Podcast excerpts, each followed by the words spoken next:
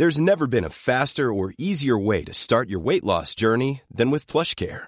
PlushCare accepts most insurance plans and gives you online access to board-certified physicians who can prescribe FDA-approved weight loss medications like Wigovi and Zepbound for those who qualify. Take charge of your health and speak with a board-certified physician about a weight loss plan that's right for you. Get started today at plushcare.com slash weight loss. That's plushcare.com slash weight loss. plushcare.com slash weight loss. Hiring for your small business? If you're not looking for professionals on LinkedIn, you're looking in the wrong place. That's like looking for your car keys in a fish tank. LinkedIn helps you hire professionals you can't find anywhere else, even those who aren't actively searching for a new job but might be open to the perfect role. In a given month, over 70% of LinkedIn users don't even visit other leading job sites. So start looking in the right place. With LinkedIn, you can hire professionals like a professional. Post your free job on linkedin.com slash achieve today.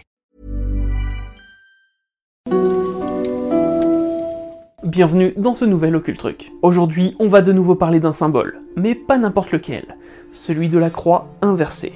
Lorsque nous avons fait notre vidéo sur le Valnout, nous avions également sorti une vidéo hors série qui laissait la parole à des tatoueurs et tatoueuses. Lors de cette vidéo, on a posé la question comment réagir quand la demande est une svastika, par rapport à l'amalgame qui est fait avec la croix gammée? Et la tatoueuse Sarah Lecha Price avait répondu ceci. C'est vrai que c'est un sujet qui est délicat. Moi, j'ai pas ce problème euh, avec mon style, parce que du coup, moi, c'est plus des croix à l'envers qu'on me demande, et ça, y a pas de problème. Et ça n'a pas manqué, il y a eu des réponses du genre Marrant de ne pas considérer la croix à l'envers comme offensante.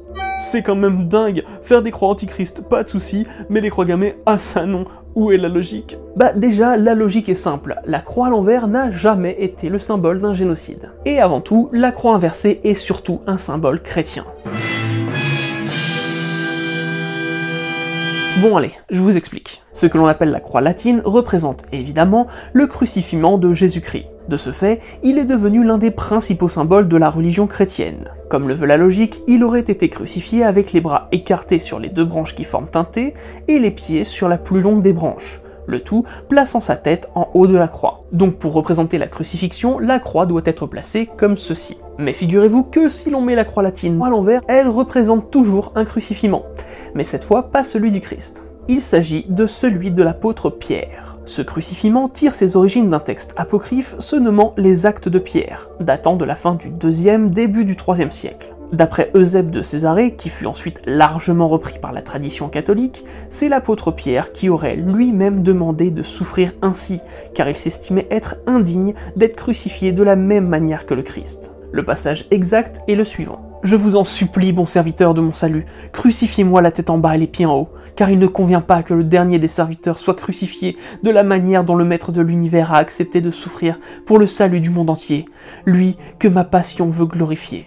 Donc la croix à l'envers est à l'origine associée à l'apôtre Pierre et à sa dévotion au Christ. Elle est donc un symbole d'humilité pour certains chrétiens. D'ailleurs, dans ce sens, la croix latine se nomme la croix de Saint-Pierre ou la croix de Pétrine.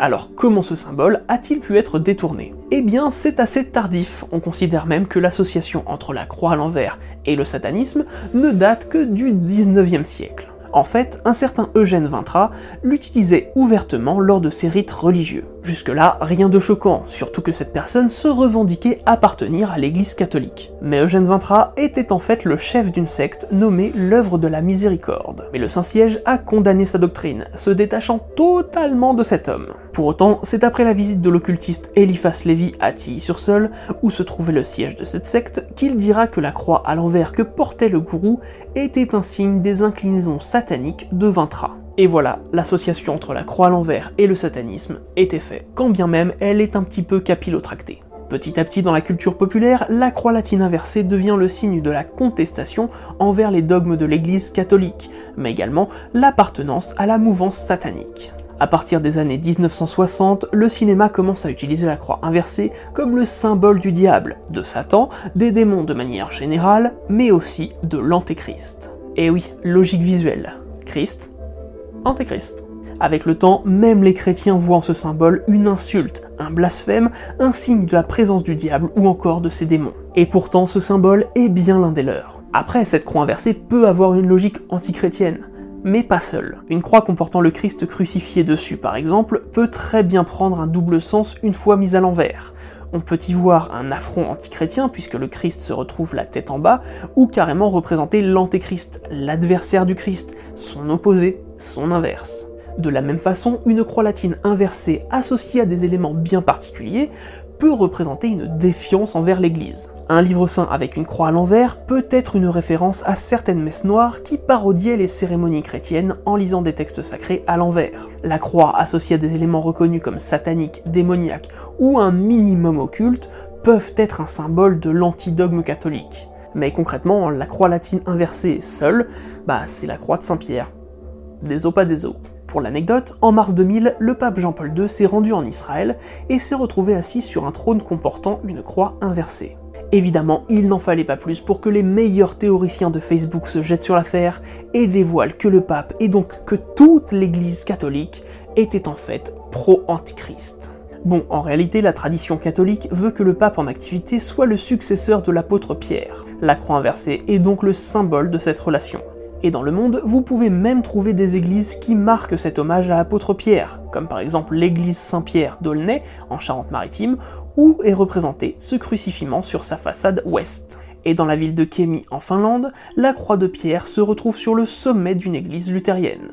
Ajoutons qu'à Rome, sous l'église San Giuseppe dei Falegnami, se trouve la prison Mamertin, aussi connue sous le nom de Tullianum. Cette ancienne prison est, selon la tradition chrétienne, celle où furent enfermés les apôtres Pierre et Paul et du coup, vous trouverez là-bas un hôtel édifié en leur honneur, avec la fameuse croix inversée bien visible. Donc désolé de décevoir tous les croyants qui crient au blasphème dès qu'ils voient une croix inversée, mais ceci n'est pas un symbole satanique. Et désolé pour toutes celles et ceux qui portent ce symbole sans en connaître le sens, mais ceci est un symbole chrétien. Bref, j'espère que cet épisode vous a plu. À titre totalement personnel, on trouve qu'il est toujours important de redonner leur vrai sens au symbole. Si vous voulez nous suivre, on vous invite à nous rejoindre sur les réseaux sociaux, Instagram, Facebook, et évidemment, on se donne rendez-vous très vite pour un nouveau moment de culture.